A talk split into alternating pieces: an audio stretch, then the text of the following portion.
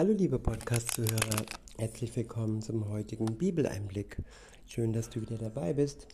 Heute habe ich einen Psalm. Es ist der Psalm 145 und ich verwende die Übersetzung Schlachter 2000.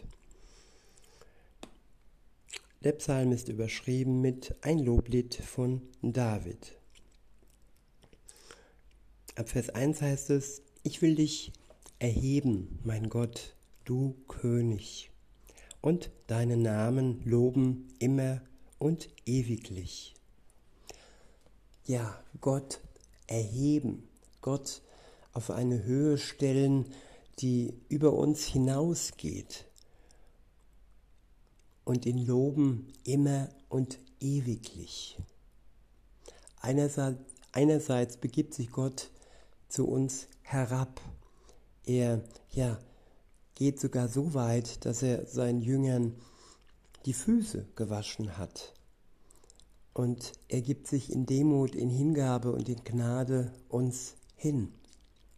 Und dann ist es, dann liegt es an uns, dass wir uns ihm ja ebenfalls hingeben und ihn auf die Position stellen, die ihm gebührt, nämlich nicht unter uns, sondern ja, zumindest auf Augenhöhe und am allerbesten ihn erheben. Nicht arrogant und äh, ja, fordernd und unzufrieden ihn herablassen und ihn entwürdigen, sondern ihn zu jeder Zeit, in guten wie in schlechten Zeiten, loben für seine Gnade, für seine Liebe, die er uns schenkt. In Vers 2 heißt es, täglich will ich dich preisen und deinen Namen rühmen immer und ewiglich.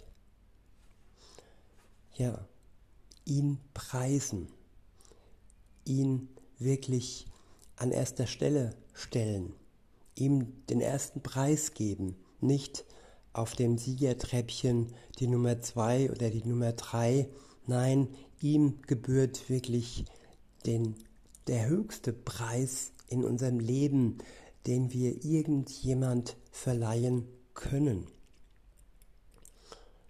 In Vers 3 heißt es, Groß ist der Herr und hoch zu loben.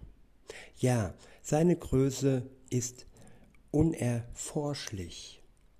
Ich wiederhole Vers 3. Groß ist der Herr und hoch zu loben. Ja, seine Größe ist unerforschlich. Es gibt Menschen, die machen Gott klein. Sie halten ihn klein in ihrem Leben und geben ihm nicht den nötigen Raum, der seiner Größe entspricht. Gottes Größe ist unerforschlich. Er ist unendlich groß an Güte, an Gnade, an Liebe und seine Macht ist unbegreiflich groß. Weiter heißt es in Vers 4, ein Geschlecht rühme dem anderen deine Werke und verkündige deine mächtigen Taten. Von dem herrlichen Glanz deiner Majestät will ich sprechen und von deinen Wundertaten. Ich wiederhole Vers 5. Von dem herrlichen Glanz deiner Majestät will ich sprechen und von deinen Wundertaten. Jesus hat viele Wunder auf Erden vollbracht und er tut diese Wunder durch seine Nachfolger auch heute noch. Und er glänzt durch sie hindurch, so wie er damals geglänzt hat, wie er ja auf dem Berg der Verklärung war und er so hell geleuchtet hat, dass ja die Leute ja ihr Angesicht, seine Jünger ihr Angesicht verbergen mussten vor seinem hellen Glanz. In Vers 6 heißt es, vor von der Macht deines furchterregenden Waltens soll man reden. Und deine Größe will ich verkünden. Ich wiederhole Vers 6. Von der Macht deines furchterregenden Waltens soll man reden. Und deine Größe will ich verkünden. Ja, Gott ist groß und sein Walten ist für die ehrfürchtig und mächtig und wunderbar, die mit ihm in Verbindung stehen. Und für die, ja, die von ihm getrennt leben, kann es wirklich furchterregend sein. Eigentlich für alle Seiten, weil er ist der Schöpfer der Welt und er ist auch der Richter der Welt am Ende der Zeit, wird er richten über die Lebenden und die Toten. Man kann sich also nicht äh, ja, flüchten vor dem Gericht Gottes und nicht mal der Tod ähm, schützt einen vor dem Gericht Gottes. Insofern ist es wunderbar, dass Gott einen Ausweg geschaffen hat, den Freispruch der Todesstrafe sozusagen, indem er Jesus Christus, seinen Sohn, für uns stellvertretend ans Kreuz gehen ließ und die Todesstrafe für uns stellvertretend auf sich genommen hat. Weiter heißt es,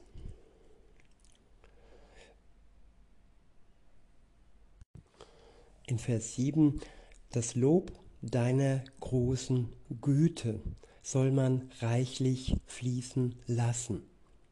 Und deine Gerechtigkeit soll man jubelnd rühmen. Ich wiederhole Vers 7, das Lob deiner großen Güte soll man reichlich fließen lassen. Ja, Gott ist gütig, vor ihm braucht niemand wirklich Angst haben, der sich mit ihm zusammen zusammentut und äh, eine Beziehung mit ihm beginnt. Und insofern kann man sein, seine große Güte loben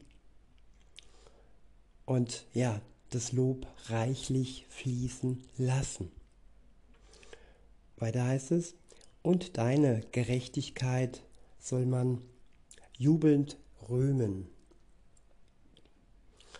Ja, Gott ist gerecht, auch wenn manche Richter hier in der Welt nicht gerechte Urteile sprechen, weil sie nicht so den Durchblick haben wie Gott oder weil der eine oder andere vielleicht auch korrupt ist. Und Gott ist auf jeden Fall zu 100% gerecht. Das ist gewiss.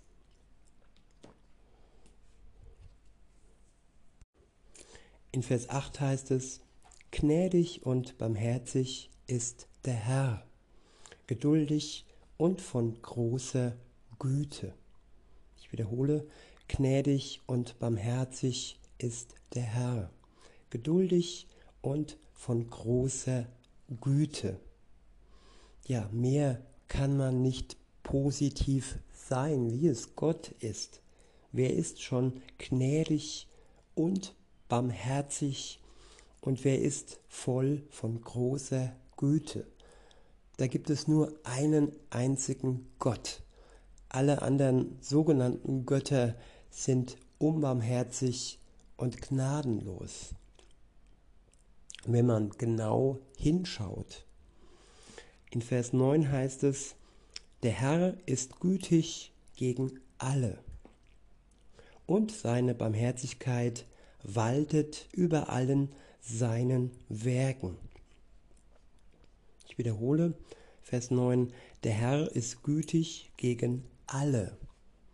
Ja, und hier steht wirklich das Wort alle. Keiner kann sagen, ja, ich habe seine Güte nicht verdient und meine Schuld ist viel zu groß, als dass er mir gegenüber gütig sein würde. Nein, seine Güte ähm, richtet sich gegen alle, gegen alle, die seine Güte und das Geschenk der Erlösung in Anspruch nehmen. Und seine Barmherzigkeit, so heißt es weiter, waltet über allen seinen Werken. In Vers 10 steht, alle deine Werke werden dich loben, loben, o Herr, und deine Getreuen dich preisen.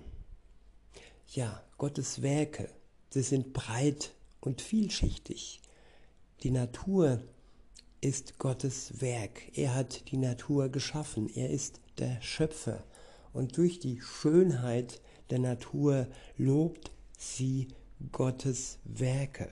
Und auch ja, die Tierwelt lobt ihn ja durch, durch diese wunderbare Vielfalt und durch die Seele in jedem einzelnen Tier, die Gott ihm geschenkt hat. Ich wiederhole Vers 10 und fahre fort. Alle deine Werke werden dich loben, o Herr, und deine Getreuen dich preisen. Von der Herrlichkeit deines Reiches werden sie reden und von deiner Macht sprechen, dass sie den Menschenkindern seine mächtigen Taten verkünden und die prachtvolle Herrlichkeit seines Reiches. Dein Reich ist ein Reich für alle Ewigkeiten und deine Herrschaft währt durch alle Geschlechter. Ich wiederhole Vers 13, dein Reich ist ein Reich für alle Ewigkeiten. Ja, und mit Gottes Reich ist hier auch das Reich äh, gemeint, das wir noch nicht sehen. Denn das Reich, welches wir noch nicht sehen, es ist für alle Ewigkeiten geschaffen. Und das, was wir im Moment hier im irdischen sehen, hat ein Ende. Die Welt hat ein Ende, unser Leben hat ein Ende und Gottes Reich und unsere Seele ist ewiglich. Ewiglich zur Vollendung, zur Herrlichkeit oder ewiglich zur Verdammnis. Das ist die Wahl, die wir haben, entweder oder. Weiter heißt es im Vers 13, und deine Herrschaft währt durch alle Geschlechter. Der Herr stützt alle Strauchelnden und richtet alle auf, die gebeugt sind. Alle Augen warten auf dich, und du gibst ihnen ihre Speise zur rechten Zeit. Ja, alle Augen warten auf den Herrn, ob sie wollen oder nicht. Die, die sich auf ihn freuen, die warten voller Inbrunst und voller Freude. Und die anderen Augen, die sich nicht auf ihn freuen, ja, die warten trotzdem, trotzdem auf die Veränderung, auf das, was geschieht. Und die Erwartung hat jeder Mensch, ob er es jetzt irgendwie herbeisehnt oder ob er eigentlich sicher sein kann, ja, dass es trotzdem kommt, auch wenn er es vertuscht oder irgendwie beiseite schiebt. In Vers 16 heißt es, du, du tust deine Hand auf und sättigst alles, was lebt, mit Wohlgefallen. Ich wiederhole, du tust deine Hand auf und sättigst alles, was lebt, mit Wohlgefallen. Gott hat Wohlgefallen daran, alles, was lebt, zu sättigen. Er gibt den Tieren Nahrung, er gibt den Pflanzen Licht und ja, Erde und Boden und Nahrung und er gibt den Menschen Nahrung. Gott gefällt es, er hat Wohlgefallen daran, dass er uns sättigt und vor allem auch mit seinem Wort. Sein Wort ist Speise für die, die mit Jesus in Verbindung stehen. Und es ist ja die größte und beste Nahrung, die man sich vorstellen kann. In Vers 17 heißt es, der Herr ist gerecht in allen seinen Wegen und gnädig in allen seinen Werken.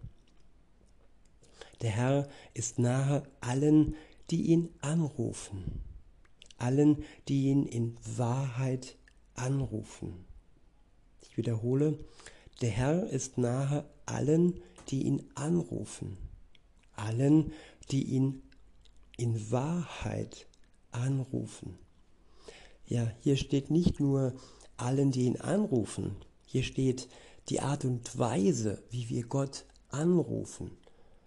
Darauf kommt es an. Wir sollen ihn in Wahrheit anrufen, nicht in Falschheit, nicht in Lüge, nicht in Heuchelei, nein, in Wahrheit. Unser Wort soll wahr sein, es soll nicht äh, verstellt sein, nicht geheuchelt sein, es soll wahrhaftig rüberkommen bei Gott. Das ist die Voraussetzung, dass wir es ernst nehmen und ja, das Anrufen ihm gegenüber in Wahrheit aussprechen. In Vers 19 heißt es, er erfüllt das Begehren derer, die ihn fürchten. Ja, mit fürchten kann man auch sagen, die ihn freuen, die Ehrfurcht haben vor ihm. Und es ist keine lähmende Furcht, es ist eine Ehrfurcht, es ist ein, ja, ich kann sagen, eine heilige Furcht, die nicht lähmt. Weiter heißt es, er hört ihr Schreien und rettet sie. Der Herr behütet alle, die ihn lieben. Und er wird alle Gottlosen vertilgen.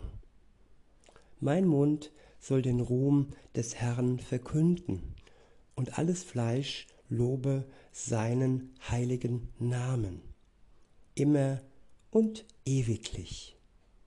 Amen. In diesem Sinne wünsche ich euch noch einen schönen Tag und sage bis denne.